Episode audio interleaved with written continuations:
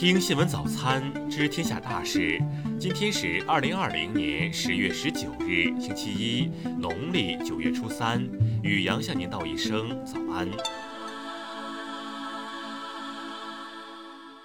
先来关注头条新闻。十七日，微博网友爆料，一男子在社交媒体推特上炫耀自己包养未成年幼女，并配有多张大尺度照片。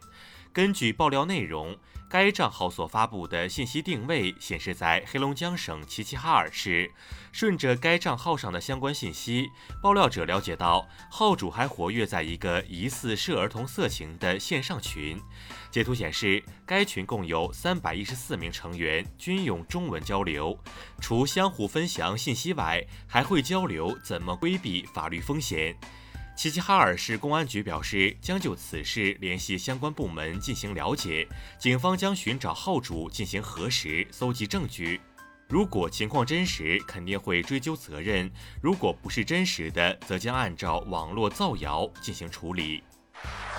再来关注国内新闻。就日本领导人十七日向靖国神社供奉了祭品一事，外交部发言人赵立坚表示，日方的消极举动再次反映了日方对待侵略历史的错误态度。我们敦促日方切实信守正式反省侵略历史的表态和承诺，以实际行动取信于亚洲邻国和国际社会。近日，由中央军委后勤保障部牵头，为高原边防部队紧急研发生产了一批新型防寒被装，可适用于海拔五千米以上、零下四十度以下环境。十八日，广州疾控部门已完成症状感染者基因测序溯源分析，确认感染来源于隔离酒店的输入病例，重点区域排查已经结束，核酸检测结果均为阴性。出口管制法十七日表决通过，将于二零二零年十二月一日起实行。根据法律，任何国家或者地区滥用出口管制措施，危害我国家安全和利益的，我国可以根据实际情况对该国家或者地区对等采取措施。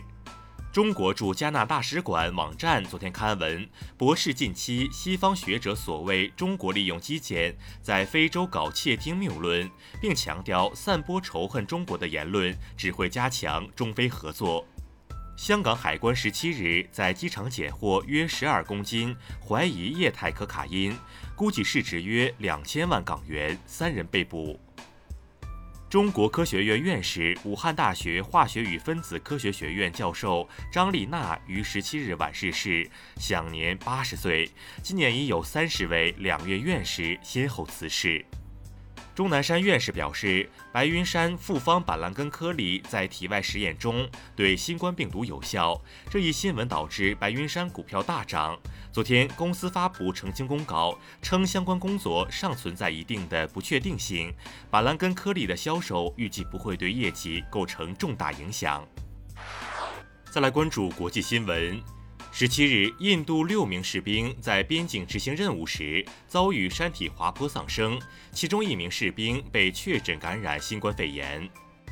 当地时间周六，数千名妇女在美国华盛顿和其他城市集会，抗议特朗普提名保守派女性巴雷特担任最高法院大法官。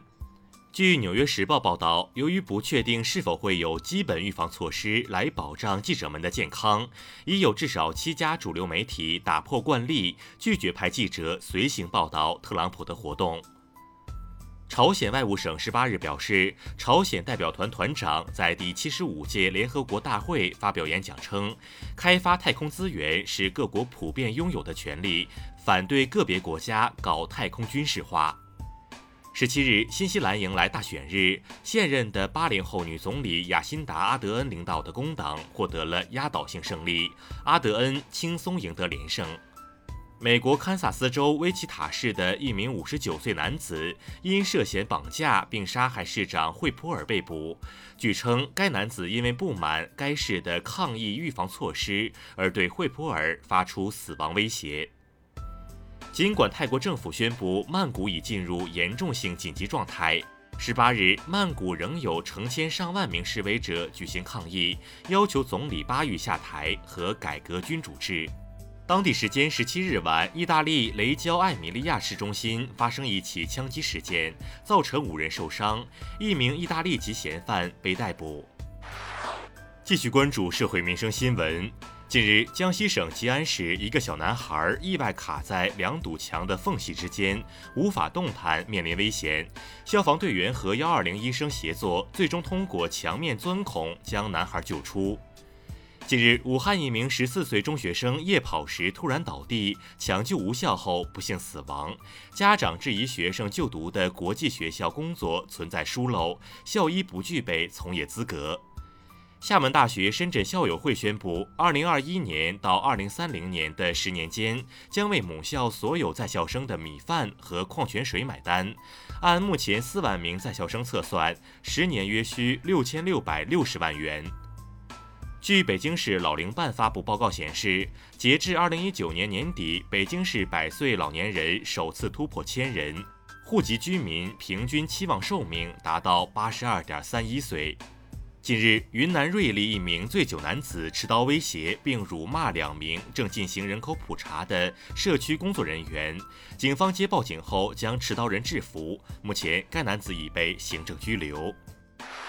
再来关注文化体育新闻，中超联赛第二阶段比赛展开，争冠组的上海德比首回合比赛中，申花零比零战平上港。CBA 首轮比赛继续进行，上海队九十四比一百二十二大比分不敌浙江，新疆轻松击败广州队。昨天，第十三届中国金鹰电视艺术节闭幕，并揭晓了全部奖项，其中《外交风云》获最佳电视剧奖。近日，汤姆·克鲁斯被美国海军授予荣誉海军飞行员的称号。他在电影《壮志凌云》中塑造的形象，对海军航空兵的招募产生了积极深远的影响。以上就是今天新闻早餐的全部内容。如果您觉得节目不错，请点击再看按钮。咱们明天不见不散。